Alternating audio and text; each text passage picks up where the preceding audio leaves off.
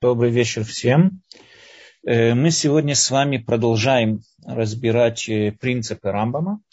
Э, опять же, это неправильно определение. Принципы иудаизма, которые нам собрал и установил Рамбам. Это 13 принципов иудаизма, без которых, как Рамбам сказал, человек не может претендовать на то, что он относится к иудейской вере. Извините, я немного простыл, поэтому буду иногда покашливать. Окей, но во всяком случае мы сегодня с вами дошли до следующего принципа. И перед тем, как мы его начнем, опять же, потому что все эти принципы, они между собой взаимосвязаны. Поэтому перед каждым разом, как мы начинаем новый урок, как мы начинаем новые принципы, надо вкратце повторить все предыдущие принципы для того, чтобы понять, что именно от нас хочется сейчас. Мы с вами начали эти принципы с того, что, во-первых, есть Бог, да, то есть человек должен верить в Бога, это понятно, это любой верующий человек, любой, любому человеку понятно, что он должен верить в Бога. Но вопрос, что такое Бог, мы с вами, э, скажем так, определили это понятие Бог, в которое должен верить еврей. Бог – это необходимо сущий, то есть сущность, которая является причиной всего, и у нее не может быть причиной для ее существования. То есть это сущность, которая выходит за пределы всевозможных видов реальностей, всевозможных видов измерений. Она причинность всем этим реальностям, она причинность всем этим измерениям, и поэтому выходит за ее пределы. Таким образом, Бог, мы ничего о нем практически конкретного ничего сказать не можем. Как мы с вами видели, у Бога нет тела, которое окружено каким-то пространством. Вообще любое понятие тела от него отдаленное. У Бога не может быть два или три, как мы с вами тоже это очень подробно разбирали. И так далее, и так далее. То есть перед нами представляется Всевышний как что-то, скажем, э, недоступно в простой форме для человеческого разума, что-то очень выделяющее, недоступно для человеческого разума. И э, мы должны в это верить. Теперь, то, что он есть, опять же, мы это доказали. Почему? Потому что Аристотель нам это объяснил, иначе без существования Бога не может быть, э, без существования Бога не может ничего существовать. Бог есть причина всего любого бытия, которое мы себе можем представить. Без него не может быть никакого бытия. Э, дальше мы с вами задались вопросом в следующих принципах. Если Бог это и есть такое вот то, что нам описывается, как э, необходимо сущий, то, что мы сказали, да, что он является причинностью всего и выходит за пределы каких бы то ни было возможных рамок измерений, пространств, времени и так далее, как же тогда мы можем э, что-то как же, претендовать на какой бы то ни было контакт со Всевышним? То есть мы, люди, которые привыкли думать, не привыкли, а мы способны, единственная наша возможность, которой мы способны думать, это в пределах пространства и времени, как мы можем что-то претендовать о каких то желаниях Всевышнего, или что бы то ни было говорить о Боге и так далее. Для этого мы с вами сказали, что идут следующие принципы, которые утверждают, что существует дополнительная, скажем, контакт со Всевышним, можно сказать, есть какие-то определенные посредники – Э, которые называются пророки. Пророки, по мнению Рамбама, любой практически человек может стать пророком, если у него есть природные качества э, воображения, если он э, наделен правильным разумом, если он правильным умом, если он правильно разработал свой разум. Практически любой человек может стать пророком, если у него все эти качества существуют. Только что это требует от человека очень больших усилий, работы над, своей, над собой, очищение своего разума и так далее, и так далее. Мы это тоже уже раз, разбирали эту тему, поэтому это все вкратце говорю. Следующее, то, что мы, Рамбам нам постановил, что высший пророк, да, то есть, самый, скажем, такой пророк всех пророков, пророк, это был Муше. Больше такого пророка, как Муше, быть не может. Мы тоже с вами разобрали, почему это так. Э, это один из наших принципов, что не может быть больше такого пророка, как Муше не может быть пророка больше, чем... не может никто претендовать на пророчество выше, чем пророчество Муше. И Муше был единый и единственный пророк в своем виде и так далее. Э, почему это так? Это здесь важно, вот с этого мы как бы начнем этот урок. Почему это именно так? Надо понять такую вещь. Любой пророк, и мы опять же это все разбирали, поэтому я сейчас это просто вкратце повторяю, Мы с вами это уже разбирали на прошлых уроках. Если кто не слышал, я рекомендую их переслушать, потому что там все это было более подробно, э, мы это более подробно разбирали там.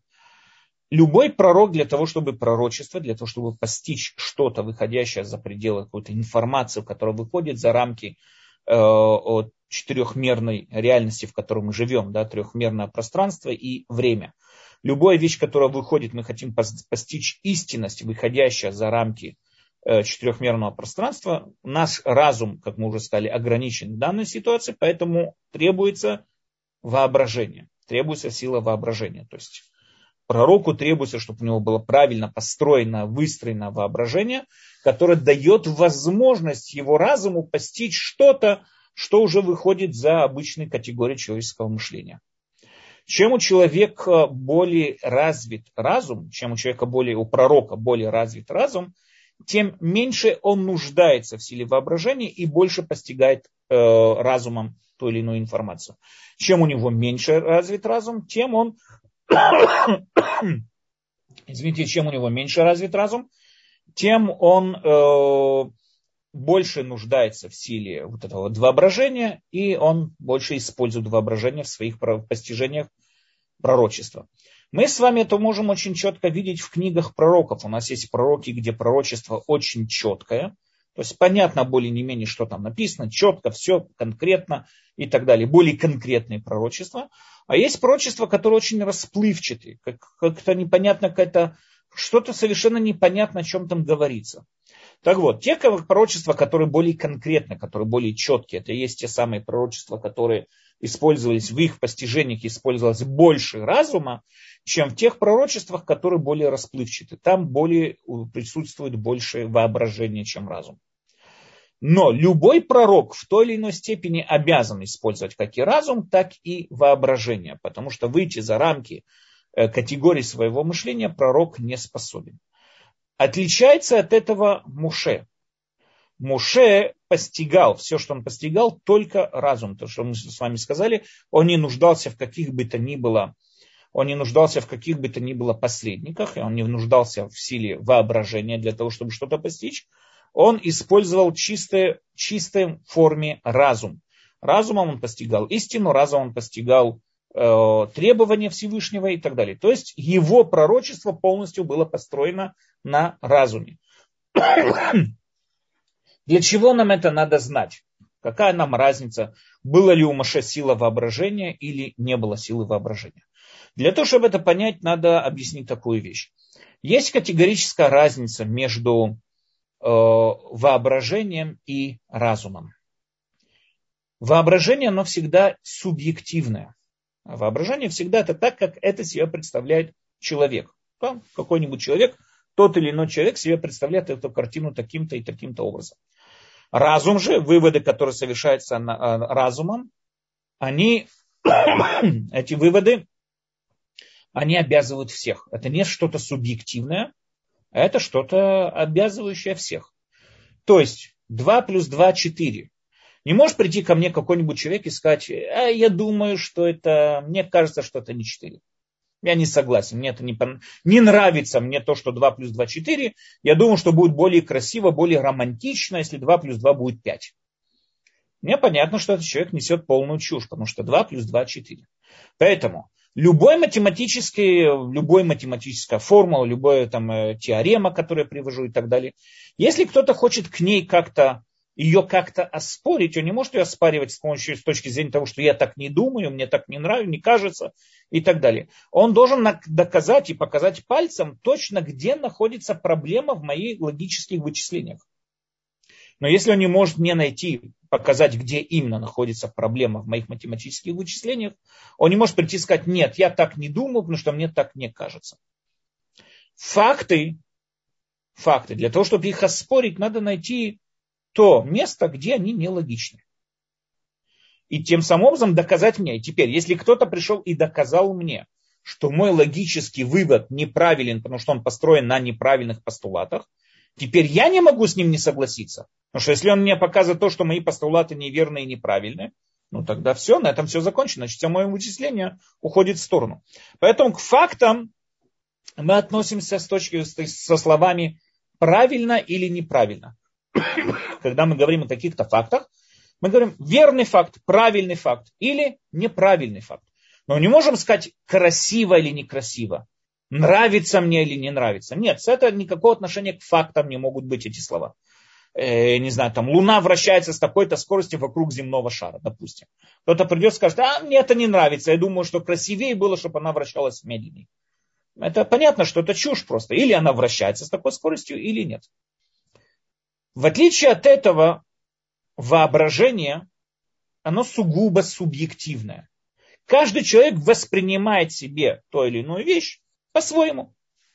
Я всегда привожу пример. Представьте себе, что вот мы находимся в комнате, я говорю, вот здесь, в этой комнате, по этому полу, вчера в 8 часов вечера пробежал таракан.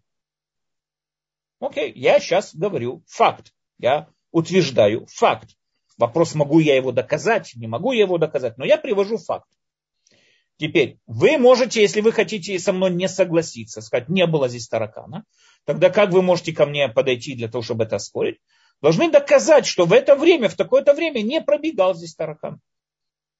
То есть привести какой-то противоречивый факт или найти какую-то, э, скажем, нестыковку в моих логических вычислениях. Но если я говорю здесь, в, это, в, этой комнате вчера в 8 часов вечера пробежала мерзкая гад, гадость такая, мерзкая насекомая. Ну тогда в данной ситуации вы можете спокойно со мной поспорить и сказать, нет, она совершенно не мерзкая. Таракан это, не знаю, идеал эволюции, это пик эволюции, самое выживаемое животное на Земле, если я не ошибаюсь, оно самое древнее считается животное на Земле, был, ходило еще со времен э, динозавров и так далее. То есть нет, не согласен. Динозавр это вот пик, пик э, эволюции, самое лучшее. Окей? Здесь мы с вами спорим о чем? О фактах? Нет. Мы согласны с вами, что что-то здесь пробежало 8 часов вечера. И мы с вами согласны, что это что-то в научной терминологии называется таракан. Или в народе называется таракан. Только я представляю себе таракана как что-то мерзкое, как что-то гадкое, противное. А вы представляете себе таракана как э, какой-то определенный идеал эволюции. И тогда в данной ситуации между нами нет никакого спора, только каждый из нас представляет свое субъективное мнение. То есть с точки зрения воображения, в воображении поспорить невозможно. Я могу просто сказать, что ваше субъективное воображение мне не нравится, я с этим не согласен, или я с этим согласен. Но с фактами Фактами так это не работает. Факты или так, или не так. Приходит человек и утверждает, что столица России Москва. Я не могу ему прийти сказать, мне, мне не нравится. Я думаю, что столица России должен быть Э, Владивосток. Владивосток – это столица России, так должно быть. Но это смешно. Или столица России Москва, или нет. Открываем с вами, там, не знаю, книгу истории или Российская Конституция, или где бы это ни было подведено, что вот парламент или там Дума или президент сидит в, в Москве, значит, нам понятно, что это и есть столица. Это вещь, которую можно спорить. Но мои, сугубо мои представления о чем-то происходящем, моя сугубо субъективная, моя оценка этого происходящего, она никого не обязывает. Поэтому, допустим, представим с вами ситуацию. Сели, опять же, сели какие-то экономисты, мы с вами это тоже разбирали на прошлых уроках, сели какие-то экономисты, и они вычислили, что через такое-то такое-то время будет инфляция. Не дай бог, массовая инфляция, резко подешевеют все деньги. Короче, будет голод. И один себе представляет, говорит, какой ужас, это люди будут голодать. Вот представьте себе голодные дети на улице, не дай бог, голодные мамы на улице, это ужас какой. И он представляет себе как что-то ужасное. Другой человек говорит, нет, ну почем здесь такого плохого, вот это даст надежду там таким-то и таким-то бизнесом, это изменит всемирную экономику и так далее, и так далее. То есть каждый из них представляет последствия этой инфляции по-своему. Один доволен этой инфляцией, особенно если у него бизнес как-то каким-то образом с этим связан, а другой очень расстроен от этой инфляции. Почему? Потому что каждый из них представляет эти последствия совсем по-своему. Почему? Потому что воображение, воображение это что-то субъективное. Поэтому, если какой-то пророк приходит и говорит нам, что ему приснился сон, где ему сказал там ангел Гавриэль, или не знаю, кто там еще ему сказал, что все должны, там, не знаю, отрезать себе правое ухо. Пришел такой вот сон, ему приснился. Мы не должны его слушаться в данной ситуации. Ни в коем случае. Почему? Потому что его сон – это его воображение. Его воображение, оно очень субъективное. Поэтому его воображение не может быть обязающий нас закон. Поэтому мы не слушаем этого пророка с точки зрения закона. Мы можем слушать его мораль, если он приходит нас ругать за неправильное поведение и так далее, это мы можем слушать. И надо, не просто можем, мы обязаны прислушиваться к его морали. Но если он хочет привести какой-то определенный закон и заставить весь народ вести, идти по этому закону, в данной ситуации мы его слушать не должны ни в коем случае. Но если приходит пророк как Муше, постижение которого, как мы с вами сказали на прошлых уроках, построено сугубо на разуме, значит, данная ситуация, когда приходит Муше и говорит, что в постижении его разума было то-то, то-то и то-то, и от нас требуется сейчас одевать филин черного цвета каждое утро, значит, в данной ситуации спора нету, мы все должны одевать. То есть пророчество Муше обязывает с точки зрения закона, обязывает всех пророчество других пророков не обязывает всех. Оно обязывает, э, опять же, оно не может вообще обязать что-то с точки зрения закона. Если пророк хочет, надо это подчеркнуть, если пророк хочет вывести какой-то закон, он должен предоставить эту свою логическую цепочку вывода закона нашей критике. То есть он должен в точности объяснить, как именно он выводит тот или иной закон, так, чтобы мы, обычные люди, которые не пророки, могли это оспорить то есть то же самое, как и любой другой мудрец. Так же, как мы оспариваем мнение любых мудрецов, то есть не просто оспариваем, а как мы критикуем, анализируем, проверяем мнение всех других мудрецов, такой же самый должен быть подход и к пророку. Поэтому пророк не имеет права устанавливать какие бы то ни было законы, используя свой пророческий дар. Он может их установить, показав всю логическую цепочку своего вывода. То есть он может их остановить, используя свой разум, а не свой пророческий дар или там какое-то воображение и так далее. Но так как у Муше весь его пророческий дар был построен на разуме, тогда в данной ситуации понятно, что Муше выводил законы, это был особенный человек, который способен был вывести законы, и практически его пророчество обязывает нас всех. Понимая это, мы с вами переходим к сегодняшнему принципу, который мы хотели с вами разобрать. Какое последствие пророчества Муше? Всем понятно, это Тора. Мы сегодня с вами немного затронем тему, что такое Тора. Опять же, эта тема очень обширная, про эту тему можно говорить бесконечно. Она, думаю, не менее обширна, чем тема, что такое Бог. Она очень обширна, очень много есть о чем поговорить на этой теме. Я постараюсь в рамках наших уроков как бы как можно больше обойти все аспекты этой темы. Начнем с вами с принципа, э, вот это, как нам представляет это Рамбам, по пунктам пройдемся. Пункт первый, который можно сказать, то есть Рамбам нам пишет, мы должны верить, что эта Тора, то есть та Тора, которая лежит перед нами, которая перед нами, она все, вся полностью дана с небес. То есть Муше, все, что записано в Торе, Муше постиг своим пророческим даром. Все. То есть все, что написано в Торе, и есть желание Всевышнего. Это наша вера. Мы должны в это верить. Дальше, следующий абзац. Моше писал Тору, можно сказать, как бы как под, под диктовку. Вот знаете, как секретарша сидит и пишет, директор начитывает ей вот письмо, диктует. И она вот записывает слово в слово то, что сказал директор. То же самое Муше в течение 40 лет слово в слово записывал те постижения, которые он постиг от Всевышнего.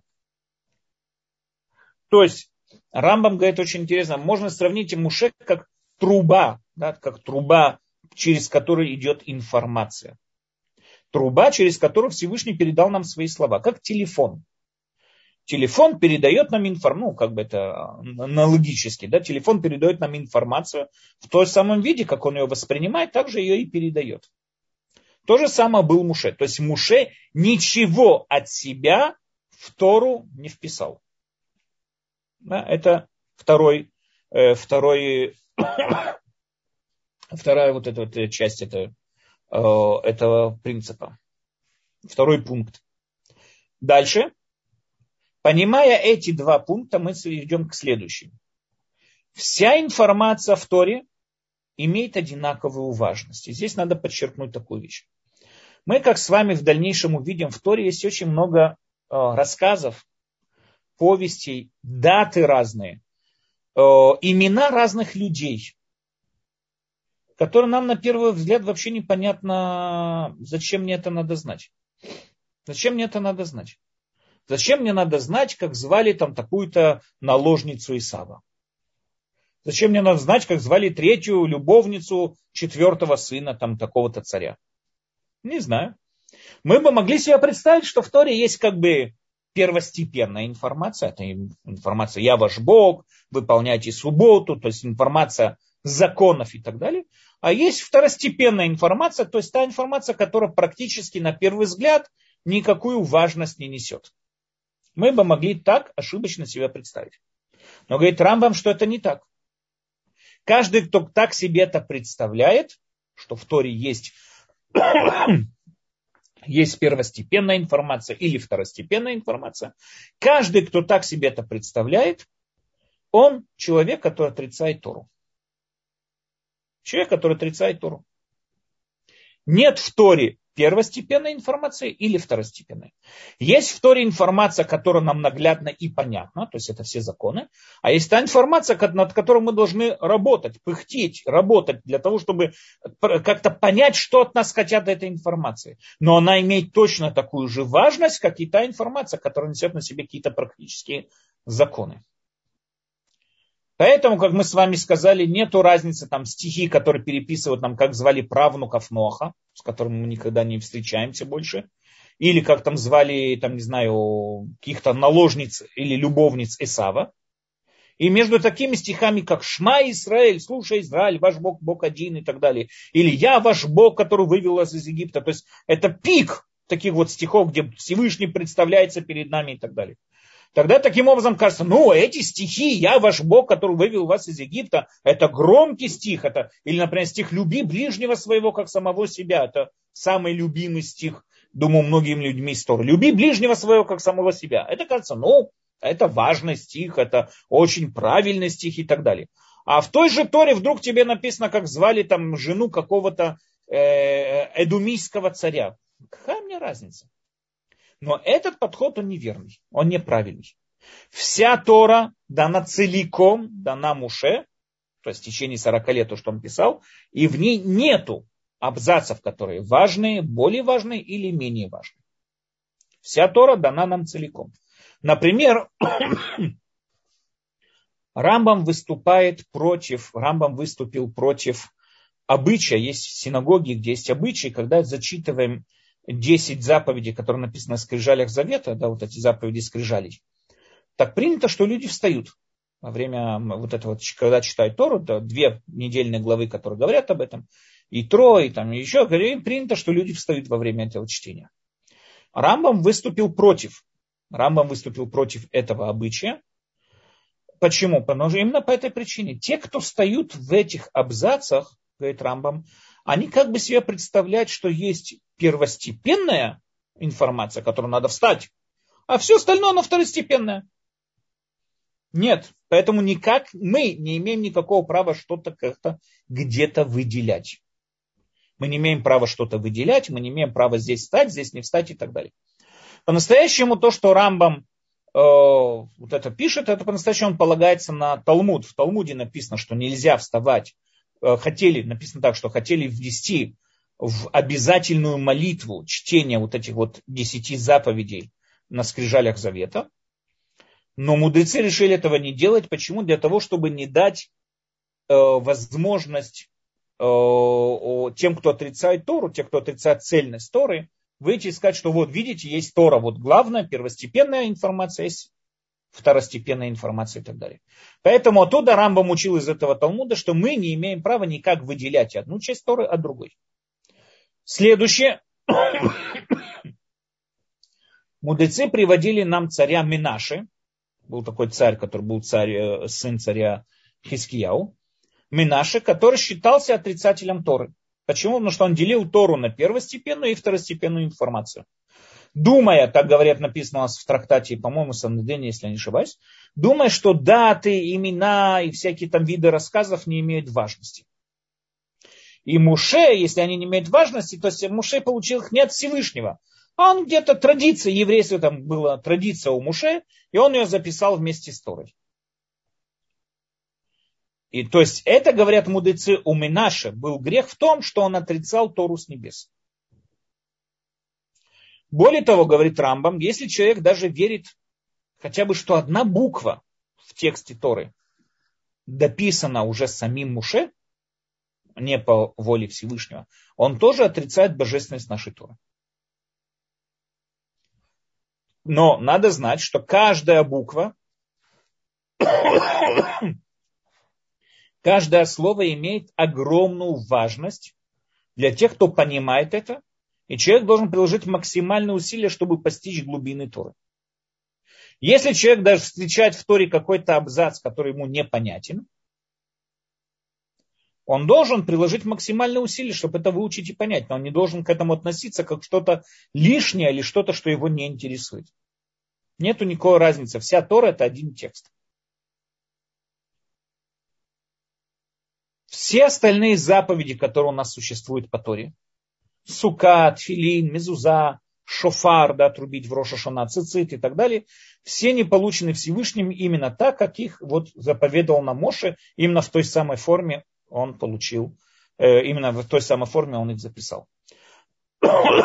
Теперь, это то, что были пункты, на которых Рамбам построил свой, построил свой вот этот вот принцип. Я сейчас попытаюсь с вами немножко более обширно эти пункты разобрать. Первое, надо понять такую вещь. Когда мы говорим с вами о Торе, что именно имеется в виду? Что такое Тора? По-простому в сознании, в понимании, Тору можно разделить, скажем так, на две части. Текст Торы, то, что называется письменная Тора, текст Торы, и смысл, стоящий за этим текстом. Да, в Торе что-то записано, и сам смысл. То есть Тору можно разделить как на сам текст, когда мы говорим о цельности Торы, мы говорим о самом тексте, но также говорим и о его смысле. И мы верим, что как и текст Торы, это та самая Тора, которая была дана Муше в пустыне в течение 40 лет, также и смысл Торы остается именно таким, который был дан Муше э, в пустыне и так далее. То есть как и текст, так и смысл. Поэтому к тексту Торы надо относиться так, как Именно сам тот самый текст, который сохранился в течение, сколько уже там говорим с вами, 3-4 тысячи лет сохранности. Надо подчеркнуть такую вещь, что когда Рамбам пишет о, о тексте Торы, он полагался на текст, который э, считался, который был проверен э, мудрецом, которого звали Аарон бен Ашер. Он был жил в городе Твери, а надо понять такую вещь. В Твери было, ну, не знаю, как это правильно сказать, ну, скажем, академия, Ешива, академия, скажем так, которая занималась, э, занималась э, э, даже не знаю, правочтением, правильно, как правильно читать, как правильно. Например, эта академия постановила нам Никудим, да, вот как мы знаем, под буквами в, в, в иврите ставятся определенные символы, точки, там тире, точки, плюсики и так далее – там Камат, Сеголь и так далее.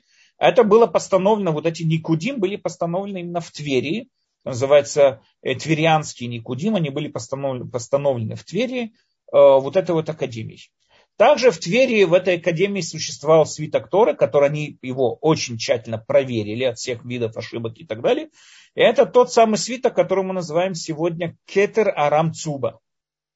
Кетер Арам Цуба – это самый точный, скажем, такой свиток Торы, который был, который был проверен, и о котором говорит Рамбам. Рамбам несколько раз писал про него, что вот это вот свиток Торы и есть то самое свиток Торы, который вот он самый, самый э, проверенный, самый уточненный, то есть ему уточнили больше всех и так далее. Я видел сегодня этот свиток, э, я не знаю, сам ли свиток, но свиток Арамцуба существует в Израиле, есть музей, называется Музей Израиля, и там на всю стену есть такой большой свиток, э, раскрученный, вот это свиток Арамцуба. То есть он до сих пор у нас еще сохранился, и можно сравнивать и так далее. Все наши сифрей Тура идут именно под, по этому свитку и так далее. Дальше. Муше, как мы с вами уже сказали, Моше записывал всю Тору, как мы уже с вами сказали, записывал ее как, ну, скажем, как под диктовку, да, как вот человек, который сидит и записывает слово в слово. То есть должность Муше была техническая. Муше не вписывал туда своего мнения. Муше не вписывал туда то, что ему нравится, или то, что ему не нравится, или какие бы то ни было свои оценки. Муше вписывал туда именно слово. Слово получено от Всевышнего. Он от себя ничего не писал. И здесь надо понять такую вещь. Мы здесь видим огромное величие Муше. Муше, как мы уже с вами сказали, был величайший человек. Он был величайший вождь, он смог собрать огромное количество рабов, вывел их из Египта, привел их к границам той земли, 40 лет ходили, скитались по пустыне, смог он их привести более не менее в целости и сохранности до границ Израиля. Он был величайший вождь, кроме того, он был величайший гений, он смог собрать это общество, построить общество, он был величайший пророк, был величайший человек. И нам кажется, нам хотелось бы, чтобы этот человек как-то где-то проявил, там, сказал свое мнение о той или иной заповеди. Мы думаем, что чем человек более, э, скажем, такой умный, более э, разумный, так он где-то как-то что-то должен будет туда вставить какие-то э, свои мнения или что бы то ни было. Потому что просто работа под диктовку, это, это любой может сделать. Но ответ заключается в том, что Муше дошел до такого величия в своем разуме, что он осознал свое, ну скажем, я не знаю, можно ли так сказать, свою ничтожность, свою ничтожность по отношению к Всевышнему. Есть разные виды, скажем так, знаете, ну, грубо говоря, есть разные виды дураков. Один из видов дураков, который существует, это человек, который не осознает, кто он по отношению к тому человеку, с которым он разговаривает человек дурак, он может прийти и залезть в драку с человеком, который намного его сильней. И почему он дурак? Потому что он не понимает, что этот человек тебя разорвет в клочья. Зачем ты с ним в драку лезешь? Дурак это тот человек, который заводит спор в той теме, которой он совершенно ничего в ней не понимает. И он заводит спор со специалистом в данной теме. Он тоже дурак. Дурак это тот самый человек, который не осознает, кто он на самом деле по отношению с тем, с кем он ведет диалог или есть у него какой-то контакт с тем или иным человеком напротив. Это все глупый человек, это все дурак. И если какой бы то ни было великий человек, сказал, было бы у него что сказать, свои мнения по отношению к Торе, он был бы дурак. Но что не понимает величие Всевышнего, не понимает величие его слова, и поэтому думает, что он может там что-то свое добавить. Но это глупость, это дурак. Муше дошел до такого величия, что он понимал, несмотря на все свое величие, он прекрасно понимал свою ничтожность, свою ничтожность по отношению к Всевышнему. Он понимал, он себя полностью аннулировал по отношению к Всевышнему. И поэтому он понимал, что мое мнение здесь вообще никак не вписывается никого не должно интересовать. Я передаю им на ту самую информацию, которую Всевышний хотел передать всему народу. Именно поэтому Тора, она исторический документ. Она исторический документ, почему? Потому что она передана. она передана без каких бы то ни было личных ощущений или личных вмешательств. Именно в той самой форме, в которой Муше ее передал дальше. Так же, как этот документ расходится широким фронтом, то есть его все еврейские общины полностью дословно переписывали, и все полностью дословно его выполняли и так далее. То есть это, можно сказать, э, э, особенность, идентичность Тора заключается в том, что Муше туда ничего своего личного туда не вписывал, а был достаточно понимающий человек, который понимал, что он по отношению к Всевышнему. И именно поэтому из-за его качества скромности он и удостоился дать нам Тору. Скромность Муше, она в самой Торе описывается. Сам Всевышний сказал, ибо скромный, скромный мой раб Муше. То есть сам Всевышний сказал это про Муше Рабына. Таким образом, нам понятно, что Тора, которую он писал, она была, она была полностью в той самой форме, которую нам передал Муше, в той самой форме она была записана, и в той самой форме вот она сохранилась и до наших лет тоже. Поэтому, понимая, что всю эту Тору Муше получил от Всевышнего, весь этот текст получил полностью от Всевышнего, в Торе поэтому ничего лишнего быть не может. Там нету лишней или ненужной информации. И поэтому будь те стихи, как мы с вами сказали, которые перечисляют имена Хама, там написано в Торе имена Хама, то есть внуки Ноха, Куш, Мицраин, Пут, Кнан, какая мне разница, зачем мне это надо знать? Или то, что жена, царя, э, жена э, Адара, Адар был царь, Муав, муавийский царь, народ такой был Муави, царь, муавийский царь, его звали Адар, его жену звали Маитабаль дочь Митрада. Зачем мне это надо? Что, как мне, что это, что эта информация мне прибавила? Я не понимаю, я не знаю. Но я должен понимать простую вещь, что она имеет такую же важную, несет на себе такую же важную информацию, как тот стих, который заставляет нас соблюдать субботу, как тот стих, который говорит нам люби ближнего своего, как самого себя, и как тот стих, который говорит, я ваш Бог, который вывел вас из Египта. Разницы нет никакой. Просто один стих мы понимаем его смысл, а второй мы еще не удостоились этот смысл понять. Как мы уже с вами сказали, мудрецы находят в словах э, Минаши, сына Хискияу, который жил примерно седьмое столетие до нашей эры, примерно он жил, он отрицал то понятие, что вся Тора с небес, и утверждал, что вот эти вот имена, то, что мы с вами сказали, эти вот даты и так далее, они уже были приписаны Муше на его усмотрение по его личной традиции и так далее. И они не, несли, не несут на себе никакую бы то ни было важную информацию. Это не так. Это человек, говорят мудрецы, есть, который говорит, что человек, который отрицает Тору с небес. То есть он отрицает получение Торы с небес.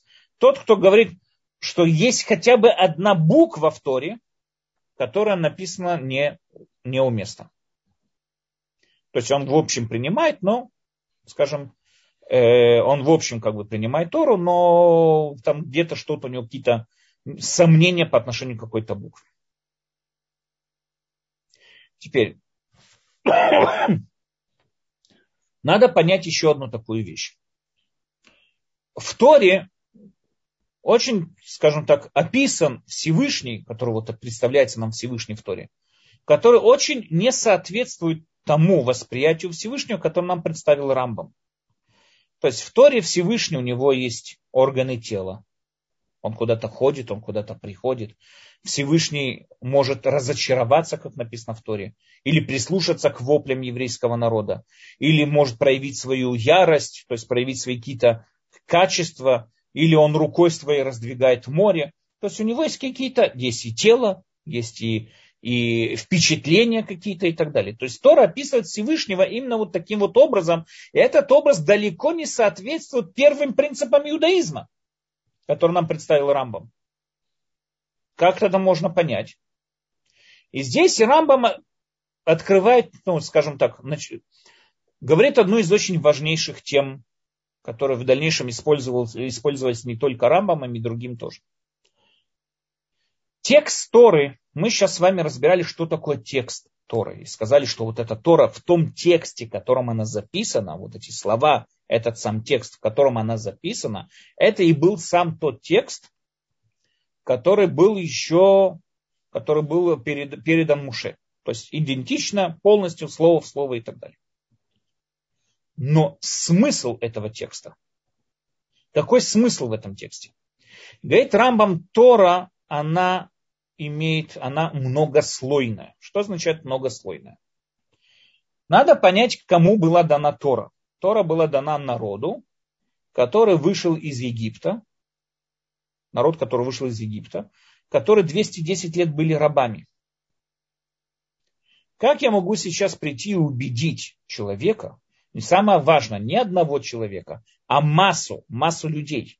Масса людей, это очень страшно на нее влиять, то есть ее практически уговорить какой-то глубокой мысли невозможно. Массу можно, на массу можно повлиять какими-то там, знаете, э, психологическими там какими-то способами, но, но не внедрять э, в массу э, истину и так далее, потому что масса как масса, она не способна это воспринимать. Каждый человек в отдельности, да, но когда это приходит целая масса, к ней должен быть совсем другой подход.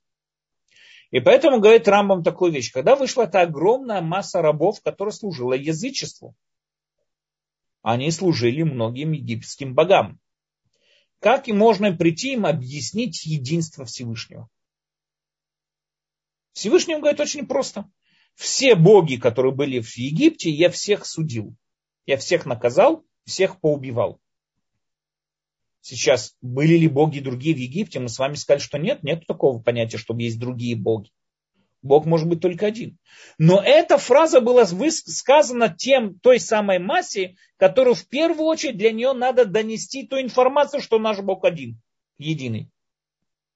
То же самое говорит Рамбам по отношению ко всем его вот этим чувствам, которые описаны в Торе, его органам и так далее, и так далее. Это все предназначено для того, чтобы дать массе осознание того, что Всевышний, что последствия за наши действия очень действуют моментально. Он говорит, Всевышний прискачет на коне и всех накажет. То есть это пришло нам сказать что? Что наши последствия наших действий происходят моментально. Когда мы хотим что-то донести до толпы, надо использовать именно те самые, э, скажем, э, э, те самые понятия, которые понятны этой толпе. Я не могу сейчас прийти и начинать там э, философствовать для толпы, потому что толпа в основном это не воспримет. Индивидуально каждый человек может и да, но толпа нет. Поэтому Тора, она многослойна. Первый слой Торы написан, первый слой Торы написан для толпы, вышедшей из Египта, которые 210 лет служили язычеству. Но когда мы копнем глубже и задумаемся, почему именно в такой форме написано это предложение. А почему именно этот набор слов использует это предложение. А почему именно вначале такой порядок описания событий, который мы с вами наблюдаем. Чем больше мы будем копать в саму текст Торы, тем больше и более глубокие идеи мы оттуда достигнем. Тора, она чудесная книга. Она чудесная тем, что она предназначена для любого уровня, любого человека, который, кто ее читает. Есть первые уровни людей, которые читают Тору и видят в ней красивые рассказы, какие-то там определенные, э, скажем там, э, выводы он делает из этих рассказов. Ему что-то понравилось, что-то не понравилось. Вот есть герои, есть антагонисты. Ему нравится сам рассказ Торы. Это первая поверхность самого вот этого вот рассказа, самого текста Торы. Когда мы копаем глубже и начинаем задаваться вопросом, почему этот герой повел именно так, а почему этот антагонист сказал именно вот так вот, а почему Бог себя так вот повел, а почему здесь, когда мы начинаем копать и задавать вопросы, мы с вами видим, до какой степени без, бесконечна и безгранична эта книга. Все глубже и глубже можно в нее углубляться все глубже и глубже можно ее изучать и не видим в ней никаких границ. Тора чудесная книга, очень глубокая книга. Но с ее поверхностного вот этого вот понимания мы не можем делать какие бы то ни было выводы о самом Всевышнем, потому что ее первая поверхностная вещь предназначена для массовой толпы людей, которые вышли сейчас из Египта. Поэтому, если, например, мы делаем с вами вывод то, что Всевышнего не может быть тела, у него не может быть облика, у него не может быть каких-то границ, потому что любое тело по определению своему, тело это то, что окружено пространством, а Всевышний за пределами пространства, значит тело у него быть не может. А в Торе написано, что есть. Хорошо, в Торе написано, что есть. Значит, надо понять, что именно имела в виду Тора этим, вот этим вот выражением сказать. Что именно Тора хотела нам сказать то, что Всевышний своей рукой раскрыл море. Почему рукой? Почему не ногой? Почему не посохом? Почему именно рука вспоминается? И надо углубиться в этот текст. Но первое мнение, это просто первый вот этот слой, сказать, что вот Всевышний рукой раскрыл море. Для того, чтобы довести эту толпу людей к тому, что Всевышний управляет морем. А дальше, дальше уже надо копать. Таким образом, получается, что Тора, еще раз, да, подведем итог того, что вот сейчас вот мы видели э, э, вот до сих пор. Тора, когда мы затрагиваем ее сам текст, сам текст Торы, Тора, она идентична, та самая Тора, которую получил Муше 3000 лет тому назад. В ней нету ни одной лишней буквы, нету ни одного лишнего слова, и она записана именно в той самой форме, которая была передана Муше, Еушуа и там остальным э, главам колена и так далее, и так далее. Это и есть та самая Тора. Это первое, что мы с вами сказали. Первый вот этот фундамент, который надо понимать. Теперь, Э, поэтому, как мы уже с вами сказали, в Торе нету никакой лишней информации. Кроме того, в Торе нету никакого изъяна. Потому что Тора в той самой форме, как она написана, это есть та самая форма, в которой Всевышний передал ее еврейскому народу.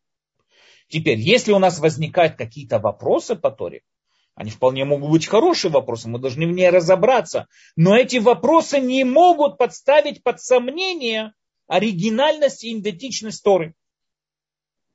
Не могут подставить под сомнение, что это и есть та самая Тора, которая была дана Всевышнему. Только что есть вопросы, в которых надо разобраться. Так оно и мы должны учить Тору. Не просто ее цитировать, а должны ее именно учить. Также мы с вами увидели ее многослойность. Тора, она очень глубокая. Сама по себе книга. Очень глубокая. И чем глубже мы ее копаем, тем больше мы находим в ней секретов. И чем глубже мы понимаем ее, тем еще глубже мы видим ее, вот эту глубину и, и, и так далее. Это без, до бесконечности. Это все, что касается простому, это все, что касается э, письменной Торы, скажем так. Но, то есть самого текста. Письменная Тора это и есть сам текст. Но есть у нас, знаете, исторический факт такой. Э, когда мы говорим о временах писания Вавилонского Талмуда, это примерно где-то 600, 500, 600 год нашей эры, он был записан в Парфии. Парфия это была крупная империя. Парфия. Это была крупная империя, которая распространялась от границ Индии. Там вот представьте себе карту, да, Индия, Афганистан, Пакистан, Иран, Ирак, вплоть до Сирии. Парфия это была крупнейшая империя, которая была, часто они в то время воевали с Римской империей, они постоянно были стычки с Римской империей. Был даже период времени, когда э, на закате Римской империи Парфия смогла захватить Израиль. То есть Парфия смогла все-таки вторгнуться и захватить Израиль. Был такой период времени. Теперь в Парфии было, в Парфии э, было э, много разных меньшинств. В этой империи, в ее пределах находилось огромное-огромное количество меньшинств. И понятно было центральной власти, я не знаю, кто там был султан или не знаю, как его там зовут, но главному центральной власти было понятно, что не может центральная власть уделять внимание всем этим меньшинствам. Ну, не может. То есть это там огромное количество меньшинств. И Парфия была достаточно свободная страна, то есть у них была свобода веры, свобода религии. В определенное время, там, когда пришло, э, пришли там вот это вот Заратустра, да, пришло, там начали немного притеснять другие религии, но в основном, в, своем, в основном, в своей вот этой основе своей, она была совершенно свободная страна и позволялась разные виды там религиозности и так далее. Поэтому как можно было вот контролировать все эти меньшинства? Э, Парфия пришла, центральная власть Парфии пришла к решению такому, что над каждым меньшинством будет свой глава. Будет свой глава. Будет свой царь над каждым меньшинством. Как только какая-то группа людей объединяется становится меньшинством, каким-то, да, вот это вот, мы их можем определить как то или иное меньшинство, э, как только это происходит, они ставят над собой царя. Теперь задача этого царя решать все внутренние проблемы этого меньшинства. Центральная власть не хотела даже слышать о этих внутренних проблемах. По отношению к центральной власти этот глава вот этого меньшинства должен был каждый год в казну приносить определенную сумму денег, которую вот собирая налоги со своего меньшинства, которому прописывала центральная власть. То есть его единственная была особенная ну, обязанность перед центральной властью, это приносить налоги, платить, приносить налоги центральной власти. Над евреями тоже еврейская община, еврейская диаспора в Вавилоне, в Парфии, была достаточно крупная. И у нее тоже был свой глава. На арамейском языке, в Парфии говорили на то, что сегодня называется арамейский язык, назывался Рейш Галута, глава диаспоры.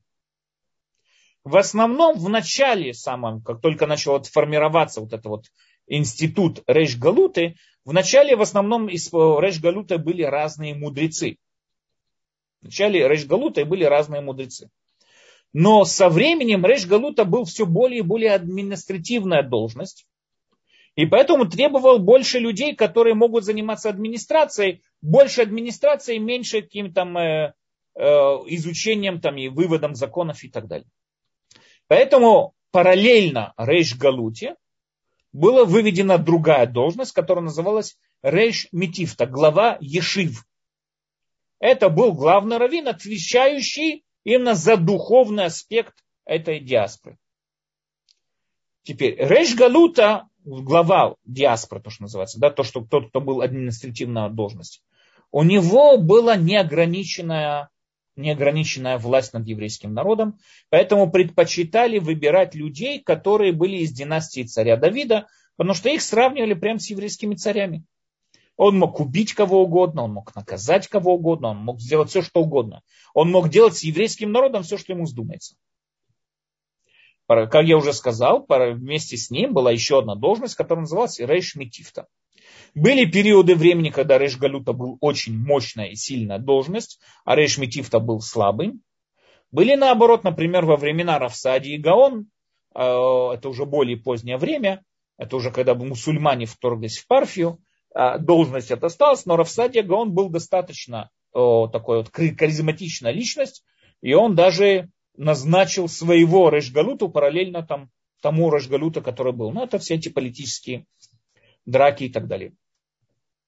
В, одной, в один период времени, для чего вам это рассказываю, в один период времени один из мудрецов еврейской диаспоры, которого звали Анан бен Давид, или Анан ибн Дауд, так его звали на арабском языке, Анан ибн Дауд, он претендовал на должность Рейш Метифта. Хотел быть главой, он был большой раввин, и он хотел быть главой именно вот э, духовного представительства, духовной власти над еврейской диаспорой. Э, однако Реш Галута, там были всякие политические интриги, то все, и Реш Галута отказался его назначать, поддержать его должность.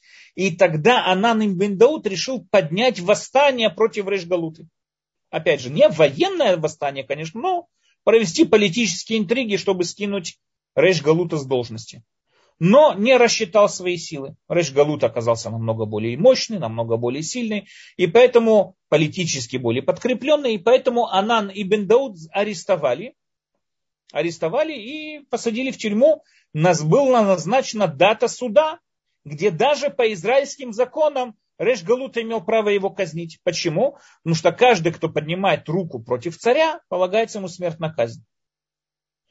А так как Реш Галута, он в глазах многих евреев, он в глазах мудрецов имел статус царя, тогда Анан ибн Дауд, он мог и имел право его убить.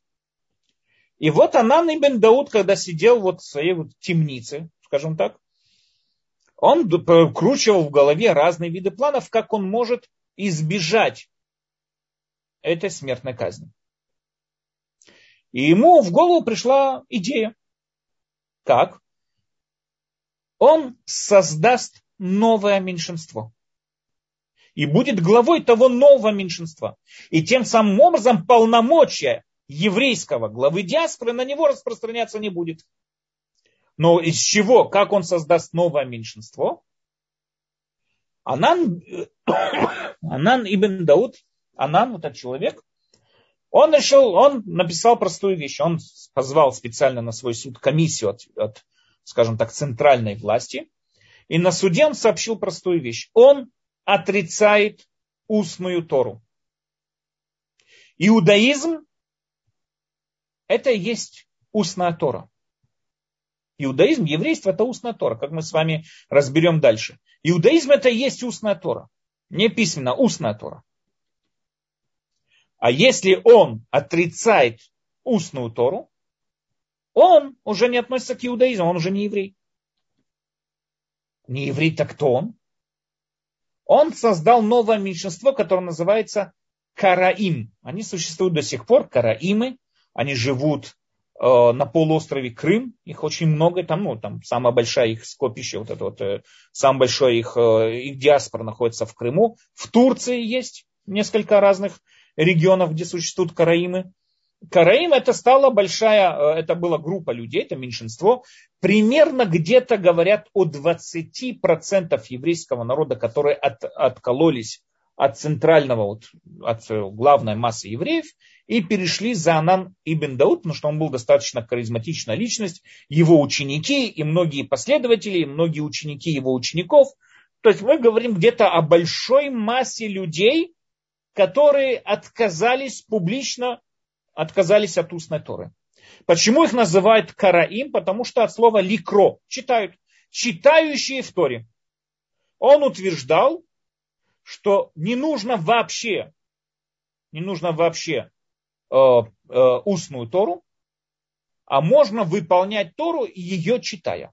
Таким образом, еврейство разошлось на рабаним, это мы с вами, это те, кто последователи раввинов и последователи устной традиции. И также у нас есть, также у нас есть э, и караим. Тем самым образом, когда появились, вот когда разошлось Караим и Рабаним, комиссия, которая была выслана специально на этот суд центральной властью, так есть признала, она признала, что Караим к еврейству не имеет никакого отношения. Это новое меньшинство. И тем самым образом все, Анан и Бен стал главой нового меньшинства в Вавилоне. И теперь Рейш Галута на него не имел никакого распространения, не имел на него никакой, никакой власти, над ним никакой власти. Интересный факт в том, что когда было немецкое вторжение, да, вот во время Второй мировой войны, Гитлер собрал, ну не знаю, Гитлер, но нацисты собрали специальную комиссию для решения судьбы караимов. Караимы, они все-таки евреи, или нет. И они пришли к выводу, что караимы к иудаизму не имеют никакого отношения. Караим не евреи. Да, то есть это комиссия, собранная нацистами, самые большие специалисты по еврейству, приняли, что караимы не евреи. Таким образом, с момента появления караим, это, можно сказать, первый раз, когда была создана атака на именно устную традицию Торы. Для того, чтобы понять это, надо понять еще одну такую вещь. Каждому человеку очевидно и понятно, каждый, кто читает Тору. Каждому человеку очевидно и понятно, что Тору практически выполнить невозможно. Ничего в ней написанного, ни одну заповедь, без какого-то устного пояснения. Возьмите любую заповедь. Постройте себе суку 7 дней. Что такое сука? А из чего ее строить? А какая у нее площадь? Какая у нее высота? Из каких материалов ее строить? Какие, что, о чем речь идет? Тора ничего этого не объясняет. Возьмите там про зелень суки, говорится, там возьмите там листья такие-то, то, то, о каких листьях идет речь? Мы не знаем. Возьмите самую известную заповедь – обрезание. Да? Самая известная заповедь – обрежьте кончик плоти своей. Это ж надо додуматься. А может быть, надо ухо здесь вот кусочек отрезать. Может, как якудза надо себе мизинец отрубить. У нас много кончиков нашей плоти. Это ж надо додуматься до того, что мы обрезаем. Откуда это взялось? Если вы проверите Тору, в ней нету никаких пояснений к заповедям. Там просто список заповедей. Даже те заповеди, которые описаны, например, жертвоприношения, там, да, описаны, но тоже, когда мы вникаем в эти законы, нам понятно, что из этих законов ничего практически вывести невозможно. И если бы перед нами была просто Тора, нам понятно, что она невыполнима. Поэтому надо понять такую вещь.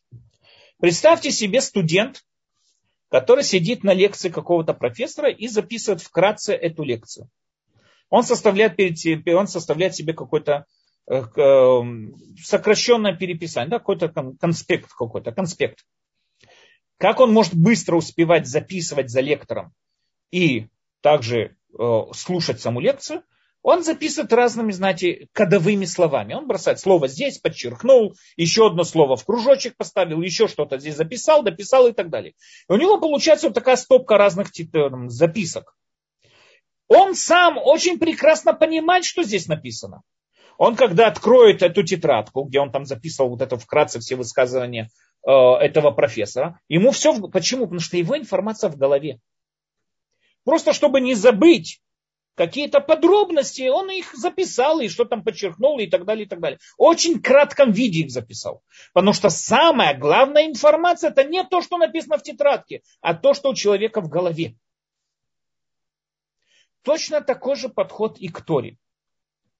Тора, как мы уже с вами сказали, понятно, что она не могла быть дана в той самой форме для выполнения еврейского народа, для еврейским народом ее, да, для выполнения ее еврейским народом, не могла быть дана той самой формой. Почему? Потому что она невыполнима.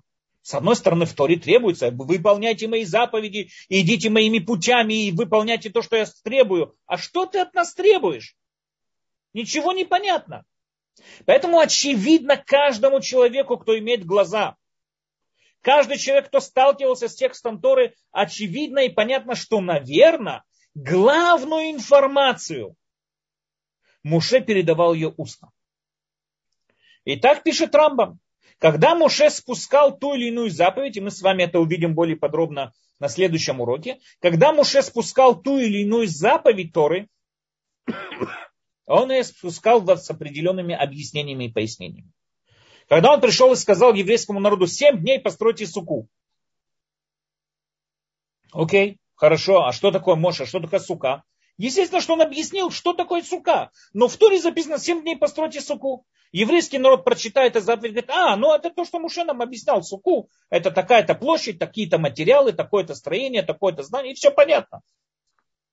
Поэтому, естественно, что главное ударение Торы, это именно ее устная часть. Вильнюсский гений постановил в нескольких местах. То же самое писал нам э, один из величайших там, комментаторов э, Талмуда и Кицу Шулханруха Кцота Хошин, что устная Тора, устная, именно устная традиция, ее полномочия превышают традиции письменной Торы. Потому что наша Тора – это устная Тора. Это есть та самая устная традиция, которую мы передаем, из, в дальнейшем она была записана, но передавали ее из поколения в поколение.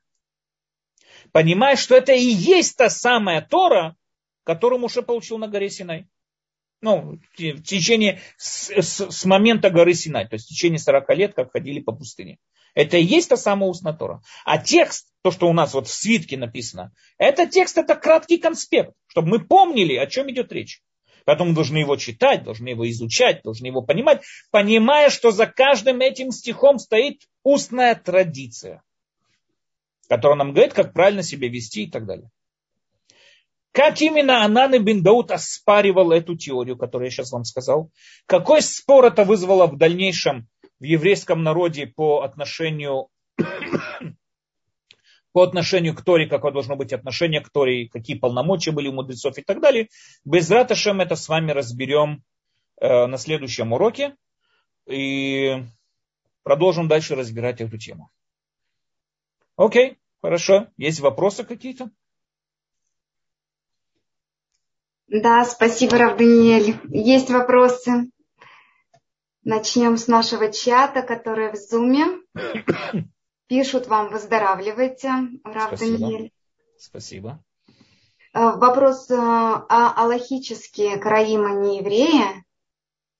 Э, нет, у них нет традиции, мы не можем проверить их традицию свадеб, их традицию, ну, скажем так, пере, ну, с кем они женились, с кем они были, мы не можем контролировать, что они не ассимулировались с другими народами. И поэтому на сегодняшний день, может быть, в первый период времени еще и были евреи, не знаю, с точки зрения женитьбы, но на сегодня нет. Сегодня нет. А, Раб Даниэль, хотелось бы узнать ваше мнение, по каким причинам Сдуким смогли добиться такого влияния во втором храме. Я бы из Раташем затрон, планирую затронуть тему Цдуким и разницу между ними и Караим. Я планировал затронуть ее на следующем уроке, поэтому тот, кто задал этот вопрос, если его не затрудит, просто прослушать следующий урок, я там более подробно разберу тему, какая разница между Цдукими, какая разница между Караим. И мы с вами видим, что разница колоссальная. И практически, да, мы поговорим о Цдуким без Раташем на следующем уроке и их влиянии, и о всем, что там было. Спасибо, Рав Даниэль. Э, Ирина пишет, наверное, устная Тора и письменная, примитивным языком, как лекция и конспект.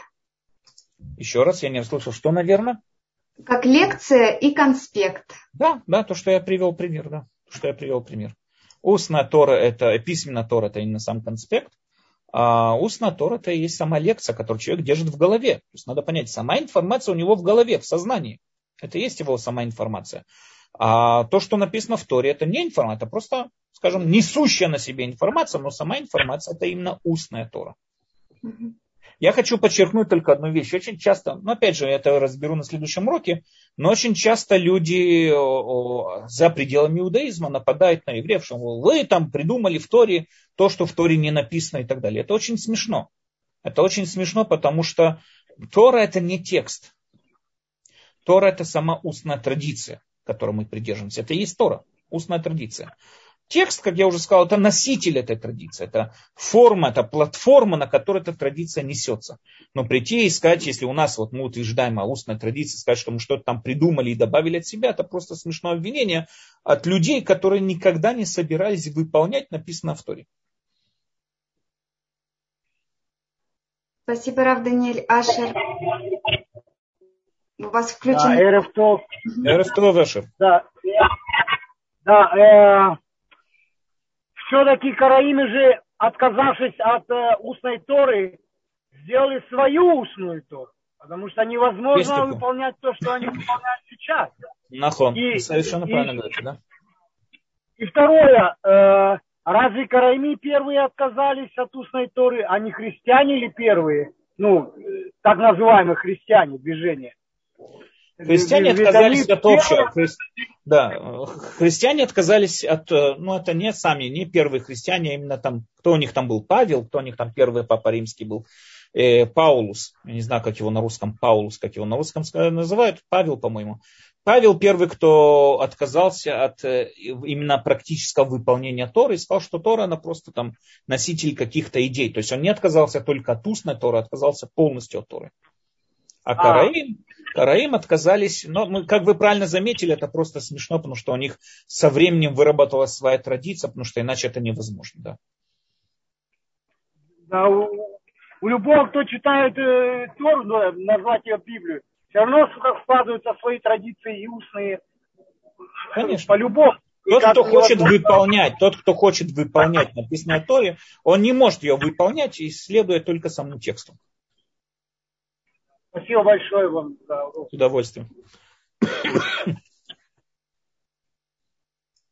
Так, переходим к вопросам нашего YouTube-канала. Ну, здесь нам пишут сегодня пророки, поэтому, если можно, все не буду читать.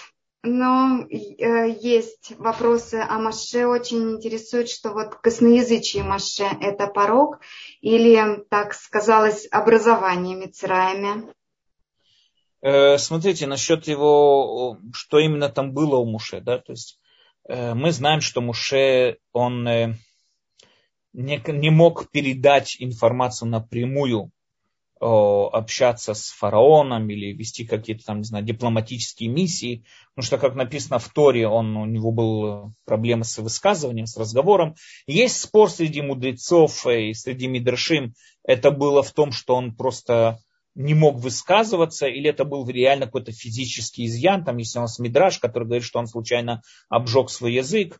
Э, очень много тем, очень много, очень много мнений на эту тему. Что именно там было, я не знаю, но да, мы знаем, что Муше использовал Аарона как своего, как посредника между собой и еврейским народом, да. Именно из-за... Но что именно там было, почему? Потому что, или потому что есть люди, которым тяжело высказаться, есть людям, которые тяжело донести какую-то информацию, есть люди, которые хорошо умеют выступать, красиво умеют говорить, красиво умеют выступать, красиво сложена речь. И вполне может быть, что вот Муше вот использовал, скажем так, Аарона, то есть Аарон вот использовался в данной теме, вот как будто это вот э, играл такую роль. Спасибо, Рав Даниэль. Следующий вопрос задает Андрей. Почему Господь хотел убить Моисея? Когда? Там было несколько ситуаций. Со змеем он имеет в виду, когда там э, то, что Муша не, не обрезал своих детей, там что-то есть такое, да, есть такая повесть в Торе, Нахон. То, что Муша не обрезал своих детей, это не знаю, хотел ли он. Если бы Господь хотел убить Муше, Муше бы не было. Это понятно всем. Имеется в виду, что он дал ему намек на то, что есть какой-то определенный изъян, есть какой-то определенный изъян в поведении Муше. И этот намек был на том, что вот было как бы там змей его чуть было не ужалил, и там что-то было и так далее. И там жена Муше провела обряд обрезания, как это написано в Торе, над своими детьми, и тем самым образом спасла Муше. Но если бы Всевышний хотел убить Муше, так это смешно. Он, там, не надо стараться. И все, Муше бы пропал. Поэтому он не хотел убить Муше, но, как я уже сказал, может быть, был какой-то намек. Хотел ему что-то намекнуть о каком-то изъяне. Да, спасибо. Э, передают привет из Болгарии. Также нам пишут э, Квадарав, туда раба за сложный и интересный урок. Желает скорейшего и полного выздоровления. Перейдем к чату у нас. Так, у нас... Так, Рафуа Шлемаров, Даниэль, вопрос. Почему Всевышний не дал сразу Маше уверенности перед общением с еврейским народом в Египте? А, моя версия, что он дал возможность Маше самосовершенствоваться. Может быть, вполне, конечно. Всевышний хочет, чтобы мы самосовершенствовались. Как мы уже сказали с вами, любое постижение всегда отходит, исходит от самого человека. И поэтому, да, вполне может быть, что Муше должен был совершенствоваться для того, чтобы дойти до того или иного уровня, конечно, сто процентов. Следующий вопрос. Как мы можем быть уверены, что устная Тора не изменилась, не подменили за тысячи лет? Э, хороший вопрос. Э, одна из, одно из, скажем так, одно из кон- контрольных, скажем, таких э, одна из, ну, контроля, я не знаю, как это сказать, да, одна из видов контроля, это широкий фронт ее распространения. Возьмите, мы с вами, знаете, мы с вами поговорим об этом более подробно на следующем уроке. Я тоже планировал затронуть дальнейшую вот эту дискуссию между Муше, между э, Рамбамом, еврейскими мудрецами и Ананой бин вот с основателем Караимов. Но в основном одна из контролей это то, что возьмите любую еврейскую общину, где бы она ни была, в Йемене, в Польше, да, вот где Йемен, где Польша. И если мы с вами проверим в общих своих, нет там какие-то местные обычаи, именно в общих своих принципах, они придерживаются более-менее тем же, аллах, тем же аллахическим законам.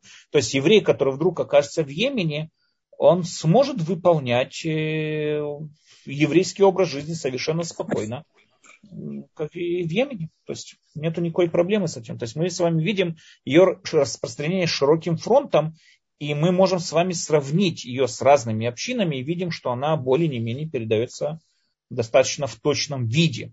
Есть, конечно, обычаи в этой общине, обычай такой, в этой общине обычай такой, но главная группа законов, главный вот мицвод, все строят суку 7 дней. Все одевают филин черного цвета. Вы не увидите какое-то общение, чтобы тфилин был в виде цветочка розового цвета с белыми там горошек, белую горошку. Такого нету. Все одевают филин черного цвета. Все одевают, все соблюдают субботу более не менее одинаково. То есть мы с вами видим, что есть какой-то контроль над этим, контроль, скажем так, качества, да, что мы видим, что она по-настоящему передается э, как и есть. Мы в дальнейшем затронем более подробно эту тему. Это сам по себе вопрос хороший, мы без ратышем в дальнейшем затронем его. Хорошо, спасибо большое. Тоже вопрос, как можно было уйти из благодатной долины Нила и уйти в пустыню на 40 лет? Интересует нашего. Э, это утверждение о том, что это благодать. Я вам скажу более того. это утверждение было евреев всегда с Муше, как-то нас вывел из такого вот шикарного такого места, как Нил, повел нас э, в пустыню. Но я по-настоящему никогда не понимал э, это утверждение, что значит как-то нас вывел из таких, из такой вот, из, из такой шикарной долины, как Нил. Они там рабо, рабы были 210 лет. Понимаете, это все равно, что придет человек, я не знаю, будет утверждать, почему ты меня спас из-за свенца, во свенце были там трава росла, и зелень была, а в Израиле одни камни и, и скалы и так далее. Ну да, было, конечно, в Освенцах более зеленая трава и так далее, чем в Израиле, но это не причина того, чтобы там оставаться. Поэтому вопрос сам по себе другой, почему вообще евреи такое говорили, как они могли такое себе сказать и так далее, что не знаю. Спасибо, Марина. Ну, можно еще один вопрос? А, пожалуйста, Ашер. Да. Ой, извините. А, а вопрос такой. А, когда Моше получил, когда он записал Тору письменную, я слышал, может быть, это неправильно, что не было даже расстояния между букв. Не то, что никутот нету, тут, да, сейчас, но даже расстояние между даже мы не знаем, как правильно прочитать. Есть такое, я вам скажу, есть, это такое, не... мнение, есть такое мнение, существует в Кабале, такое мнение, что по-настоящему Тора, как, скажем, которая на небесах, это та самая Тора, которая вот записана просто одним сплошным текстом. А та форма, которую Муше ее передал нам, она уже разбита на разные слова и так далее. Эм, я не знаю, что это означает, я не знаю это понятие, но если бы она была записана одним сплошным текстом, там вряд ли что-то можно было выучить. Тора без никудим. Если вы когда-нибудь видели свиток Торы, он без никудим. Там просто слова, где они начинают, где заканчивается предложение, где начинается предложение. Как правильно читать это, это. Более того, как правильно читать Тору, это тоже устная традиция. Я забыл это сказать, да, но, но по-настоящему, как именно правильно читать Тору? где читать О, где читать А, где читать И, где читать Е. Это тоже устная традиция. Только в X веке вот в Твери вот эта академия, она была записана уже, задокументирована с помощью Никудим. Но Никудим, то, что называется на иврите, это достаточно современная вещь по отношению ко всей этой Торе. До этого традиция, как ее читать, тоже была устная традиция. Поэтому что-то говорить о том, что в Торе не, надо относиться к Торе без устной традиции, само по себе это высказывание очень смешное, потому что даже как ее правильно произносить без устной традиции, мы не знаем. Да, спасибо большое еще раз. Спасибо. Распространяется ли закон о неизменности Торы на маленькие и большие буквы, перевернутые нуны и так далее?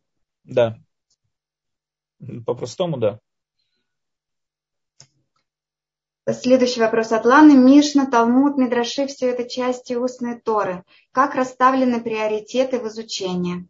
Спасибо. Э, это, это уже зафиксировано, это уже была попытка ну, зафиксирования устной традиции э, в кодекс. То есть вначале было, было несколько попыток. У нас были до Мишны еще попытки, то, что называется Мидраш Аллаха, аллахические мидраши это Сифри, Сафра и разным другим Мидрашим, которая была попытка зафиксировать устные, э, вот эту устную традицию в какие-то определенные законы. Но именно возможность и бесконечные ресурсы, которые были у Раби Юда Анаси, дали ему возможность зафиксировать это все и закончить практически весь этот труд, который мы сегодня называем Мишна. Мишна это и было вот это кодекс кодекс устной традиции еврейского народа, которое было записано в Мишнайот. Были до этого разные попытки, но у него было по-настоящему, у него его отношения с династией Севериусов, э, Севериус, которые были в Риме, его теплые отношения с ними, его бесконечные ресурсы дали ему возможность именно начать и закончить весь этот процесс. И он записан, зафиксирован в том, что мы называем Мишна. Э, были, мишны, были вещи, которые не зашли в Мишну по разным причинам. Они называются на арамейском брайтом. То есть это те Мишны, которые находятся за пределами, за пределами Мишны. В дальнейшем э, Мишну начали обсуждать, то есть это уже э, само это обсуждение самой Мишны уже было зафиксировано в том труде, который называется Талмуд. Талмуд – это обсуждение и комментарий к самой Мишне. Его вот, его, скажем так, его зафиксировали, то, что его зафиксировали и так далее, вот это вот э, Равина и Раваши, были, которые были в Вавилоне, и э, Раби Йоханан, который был э, в Израиле, они смогли зафиксировать, вот Иерусалимский Талмуд это был Раби Йоханан, а Вавилонский Талмуд это был Равина Раваши, они смогли зафиксировать эти Талмуды и так далее. То есть да, это, скажем так, записанная устная традиция, которая вот обсуждалась и записана в эти книги. Спасибо, Рав Даниэль. Анна, у вас, да, давно поднята рука, извините. Спасибо большое, Шалом, Рав Даниэль. Э, большое спасибо за урок. Вопросов очень много, но задам один. Вот, например, вы сказали, что это лунный свиток Торы в Твери. А, вот то, что величайший Рамбам там похоронен, это же ведь он тоже как ведь каждый раввин это Тора на двух ногах. Ведь Всевышний, наверное, тоже не случайно избрал это место для великого Рамбама. Вполне это мое впечатление, или вот я вот еще вопрос, в чем вопрос? В том, что я как бы складываю это как дважды два. Ну вот в Твери эталон и великий Рамбам там. Это как бы указывает, что он как один из э, носителей эталонов, это, и на него равняется до сих пор.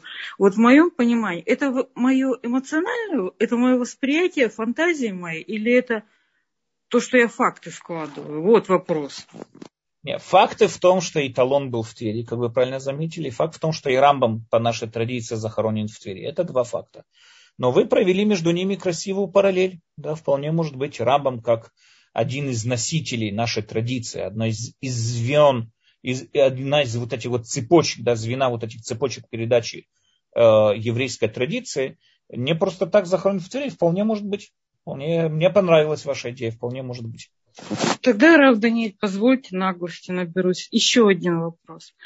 Вот э, Руфа Шлема и еще один момент. Когда вы предупредили, что будете кашлять, я задала такой вопрос. Почему величайший наш раввин вот сегодня кашляет. И я сейчас вам скажу тоже очень, хочу вас только рассмешить. Когда человек покашливает, когда он хочет сказать о чем-то важном, а сегодня вы говорите о самом важном, ради чего евреи шли на смерть. Вот такая вот шутка. Спасибо. Во-первых, то, что вы мне считаете великим нашим раввином, это уже приятно. Я уже даже перестал кашлять, это спасибо. А второе, опять же, я могу только согласиться. Спасибо. Еще третье, ой, уже это наглость, конечно, извините. Есть такое слово аспоклярия. Вы знаете его. У меня с этим словом вот с недавнего времени связалось такое. Я открыла IT-проект, его реализую сейчас. Вот это не профанация, то, что я использую, это великое слово, оно мне, я его не использую в названии этого проекта, но оно меня натолкнуло на мысль, и я уже вот, ну, э, реализую его в IT-сфере. Вот это не профанация, и можно как бы немножко про, вот Смотрите, аспаклария переводится на на русский язык переводится как стекло, окно, стекло, через которое мы с вами видим. Мейра переводится как прозрачно, прозрачное стекло. Э, то, что используется в термине вот аспаклария мейра, который вы привели, оно используется э, как аналогия или метафора э, пророческих познаний. Да? То есть там есть люди, которые написано, что видят Всевышнего через большое количество разных этих занавесов, а вот Муше Рабен увидел его через занавес, который был как аспаклария мира, как прозрачный, прозрачное стекло. То есть он видел через какое-то э, что-то, но как прозрачное стекло. Почти, скажем так, почти достиг его полностью. Э, но в простом переводе аспаклария это, это арамейское слово, которое было постоянно на быту, а меир считается прозрачным. На современном иврите считается как светящийся, Меир это больше шакуф, а, э, прозрачный это шакуф, а меир это светящийся, но на древнем иврите это считается прозрачное стекло, спаклярия мира. Поэтому если можете его использовать в своем проекте, если у вас проект связан со стеклами, с окнами, Он в IT-сфере, прошу благословить меня он только связан с IT-сферой, никаких стекол там нет. Это технологии, мобильное приложение. Благословите, пожалуйста. Без ратушем, чтобы было у вас удачи. Без Спасибо, Анна. Нас спрашивают далее, Месилат и Шарим тоже относятся к Торе? Э, смотрите, любая, любая книга, которая построена на основах, э, опять же, мы это больше разберем с вами на следующем уроке, но любая книга, которая построена на основах э, принципов устной Торы, она прямое продолжение этой устной Торы. Конечно, и Шарим, он построен на определенной традиции Кабалы. И там это, я знаю, что к этой книге относится как моральная книга, но она находится, как бы скажем так, на грани между моралью и кабалой. Там есть очень много глубоких каббалистических идей. так вот, э, э, если она построена, да, любая книга, которая построена на основах э, устной Торы, она прямое ее продолжение. Поэтому вполне может быть, да, конечно. Нас спрашивают, сколько планируется уроков по этой теме. Надо будет рассчитать, сколько у нас. 13 принципов. Мы где сегодня? Мы сегодня седьмой и восьмой принцип мы сегодня разбираем. Восьмой принцип. Ну и без раташи дойдем до 13. Я еще не знаю сколько. Вот, например, сегодняшний принцип нам придется разбить его на две части, немного поговорить и на следующем уроке, закончить эту тему и перейти к следующему принципу. Я, мне тяжело так точно рассчитать, но не знаю, посмотрим. Спасибо, Раф. Марина, пожалуйста. Задавайте ваш вопрос. Да, здравствуйте, спасибо, Даниэль, за урок. Прошу прощения, это я задала вопрос про форму букв, и мне его хотелось бы уточнить. Э, Тора сегодня всегда записывается как Ктаф и Шури, но ведь у нас многие древние тексты записаны на Ктаф Иврии, особенно с первого храма. Я, насколько... я, вы, вы у меня украли тему следующего урока. Вы у меня да, и я урок. просто, да, вот я просто читала, что и в Талмуде, ну, Масейхат Санхедрина обсуждается, что Машир Абейна мог записать Тору на Ктаф Иври, как тогда вот быть с этим? Совершенно верно. По-настоящему, даже когда мы с вами, как увидим в следующем уроке, когда Эзра изменил э, сам почерк, он не изменил ни букву и ни слово, да, то есть он просто заменил сам шрифт, скажем так, он изменил шрифт. Не буквы, не почерк, а сам шрифт. И мы идем по вот этому вот э, шрифту Эзра. Как мы с вами видим, это определенные споры, там есть разные мнения, в каком это было записано. Но то, что даже если мы возьмем самое крайнее мнение, что Тора была написана на э, древнем иврите, то, что называется Ктав Лури, э, Эзра его переписал на Шури, надо понять такую вещь. Это не ассирийский почерк, а просто выходцы из Ассирии его внедрили в Тору, то есть его сделали духовным. Это поэтому называется Ктава Шури. Во всяком случае, э, он то, что он изменил, он изменил только сам шрифт. А все остальные буквы, как и были, и слова, и все, что было записано, как было, так оно и осталось. Спасибо большое. С удовольствием. Спасибо вам. Да, ой, Татьяна, сейчас вопрос тогда прочту и, пожалуйста, ладно, здесь позор, хотят очень уточнить. Не знаю, как я правильно смогу ли прочитать, когда все 202 искры святости из 288 в Египте были собраны, начался исход. Прошу вас прокомментировать, Рав Даниэль. Я небольшой специалист по ЗОР, к сожалению. Э, и поэтому я понимаю, что тот, кто задал этот вопрос, он понимает, знает больше, чем я. Я не знаю, что означает э, искры, которые были собраны. Это я не очень понимаю, я не очень знаю эту тему, поэтому я не могу их прокомментировать. Хорошо. Татьяна, пожалуйста, извините. Спасибо большое. Спасибо за урок, Равдания. А, можно я э, спрошу такой вопрос? А, я, насколько я помню, или я, э, насколько я поняла, в, в какой-то момент 70 раввинов да, э, сделали, э, как бы, ну, вставили согласные буквы, да, если я, как я понимаю. То есть э, до этого невозможно было, то есть можно было прочитать разными способами весь текст. Так я понимаю. Нет, не то, что его можно было прочитать разными способами.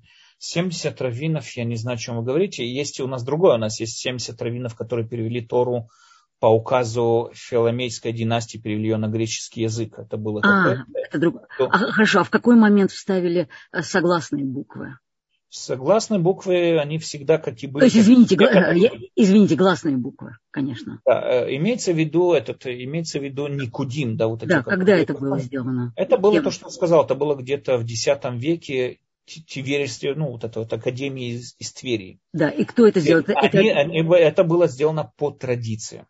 Они решили эту традицию зафиксировать, видно, потому что уже начали расходиться там мнения по отношению к этой традиции, и чтобы она не была забыта, они вообще создали само понятие никудим, вот эти вот под э, буквами, то, что мы ставим эти точки, оно новое.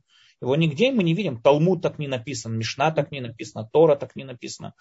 Они разработали, разработали грамматику саму, как это писать, как правильно линакед, и разработали саму грамматику, и они разработали само то, что вот можно такие вот писать под, под э, буквами, писать такие вот э, никудим, и это как бы даст нам как читать и так далее. Да.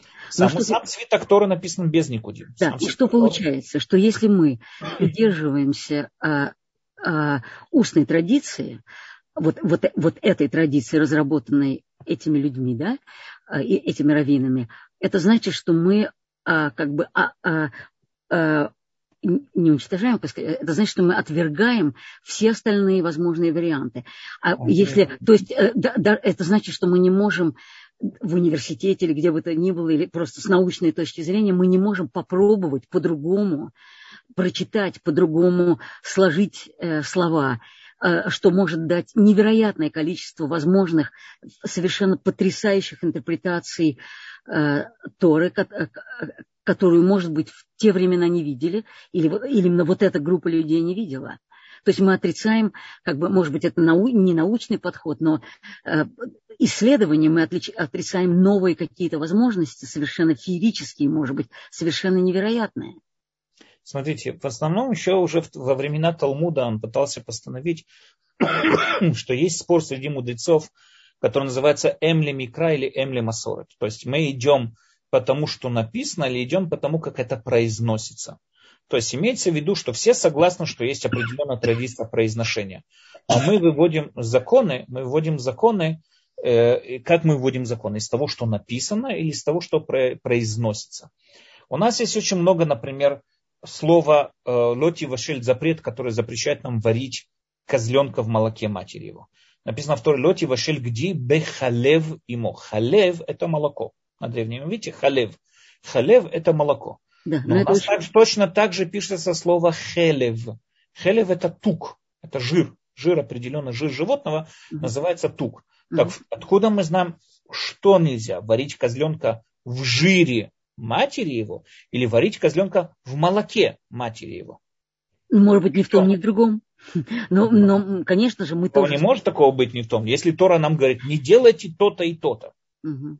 Тора говорит, нет, это не то, что мы... В Торе написано, не делай то-то, ну, ну, надо понять, а что именно не, дел, не делать, что не делать? Ну, понятно, но в данном примере это как бы для нас, для меня, например, лично, это очень логично не варить козленка в молоке его родной матери. Ну, а вдруг и, это и... жир его матери? Вдруг тоже нельзя не... расплавлять жир и варить в этом туке. Тоже не надо. Лучше быть вообще вегетарианцем и вообще не, а, не, ну, не это, это, другой, это другой вопрос, да. Но, но... но в понятных случаях понятно. Но, но есть какие-то более мистические интерпретации. Там, например, я, я помню, что, так, э, что Адам э, если читать как бы э, одним способом, то получается, что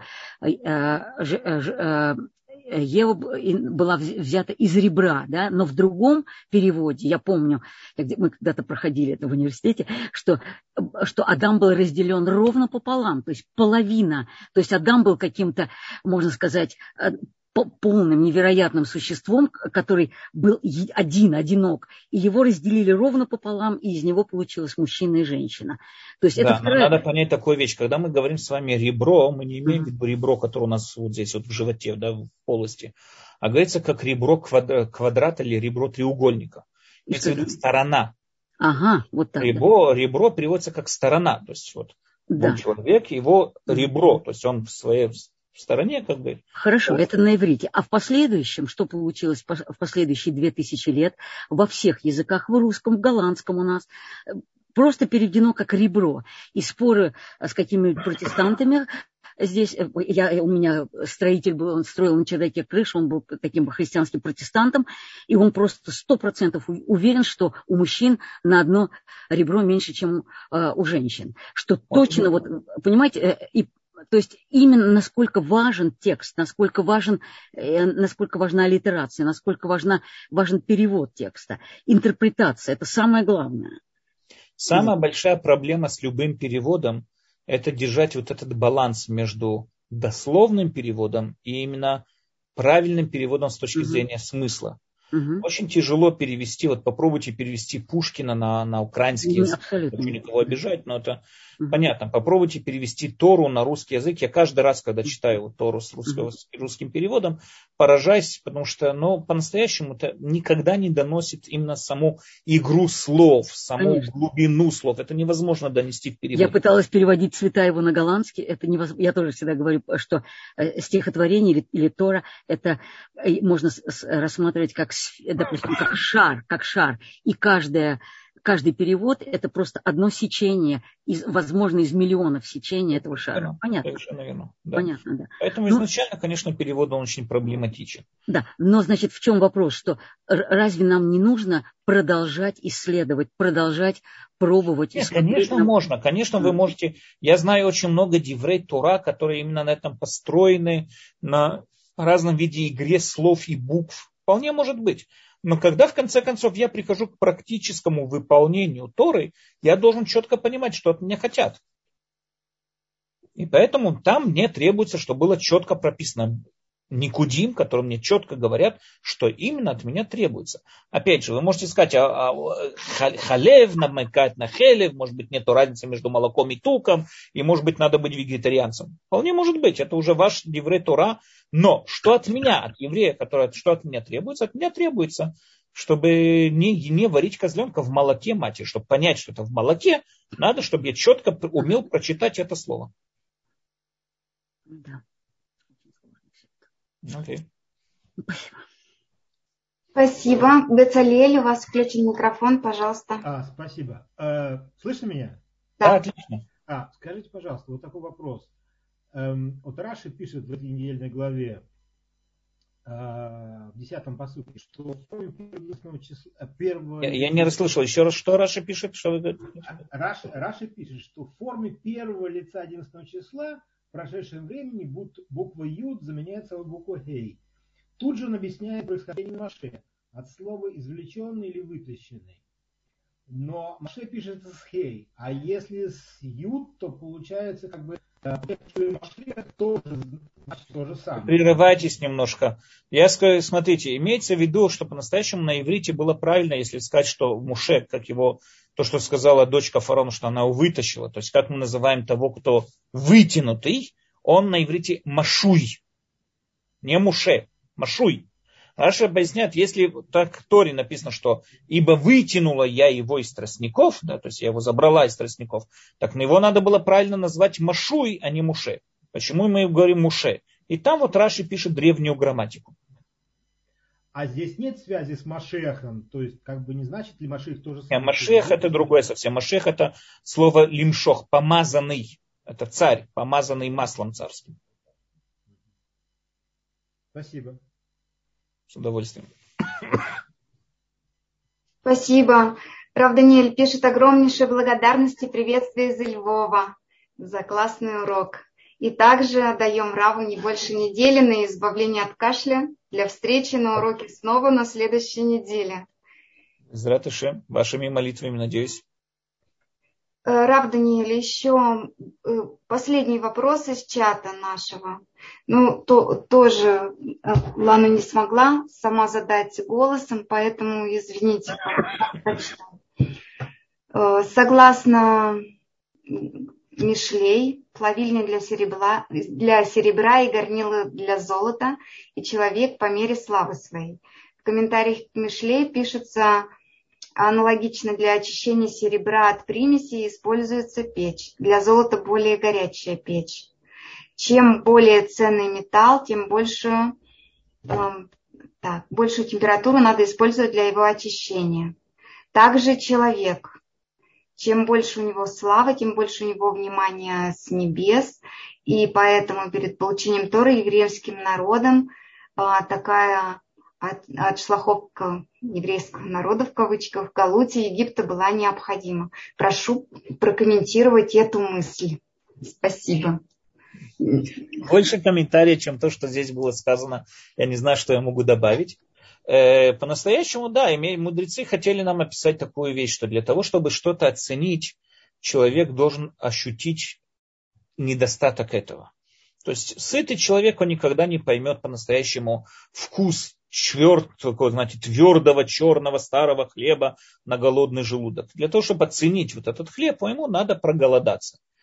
Э, то же самое здесь для того, чтобы оценить э, дар, который Всевышний дал нам, да, вот этот дар, который мы получили на горе Синай, чтобы это можно было оценить, для этого требуется, надо было пройти все вот это вот, э, скажем, изгнание египетского, вот это вот порабощение, язычество, в котором были погреблены и так далее. То есть надо было это все пройти. Надо было пройти Египет для того, чтобы раскрыть свои, скажем, свое стремление к духовности и проявлению, э, свое стремление к духовности и проявлению, там, не знаю, своих качеств и так далее.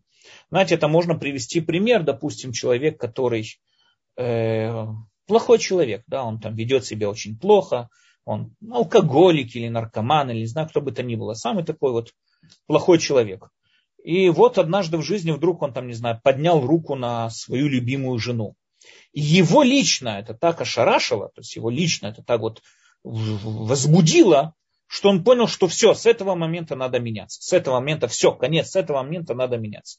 То есть мы говорим, что он прошел через вот эту вот печь стыда или печь, там не знаю, как его там сказать, прошел через все вот это вот ужасно вот это вот скатывание в самое страшное алкогольное вот это состояние для того, чтобы в конечном этапе, в конце концов оценить то, что вот его любимая жена, и как она ему важна. То же самое и здесь. Еврейский народ должен был скатиться в самый низ для того, чтобы осознать и понять, что по-настоящему практически он ценит и стремится к духовности.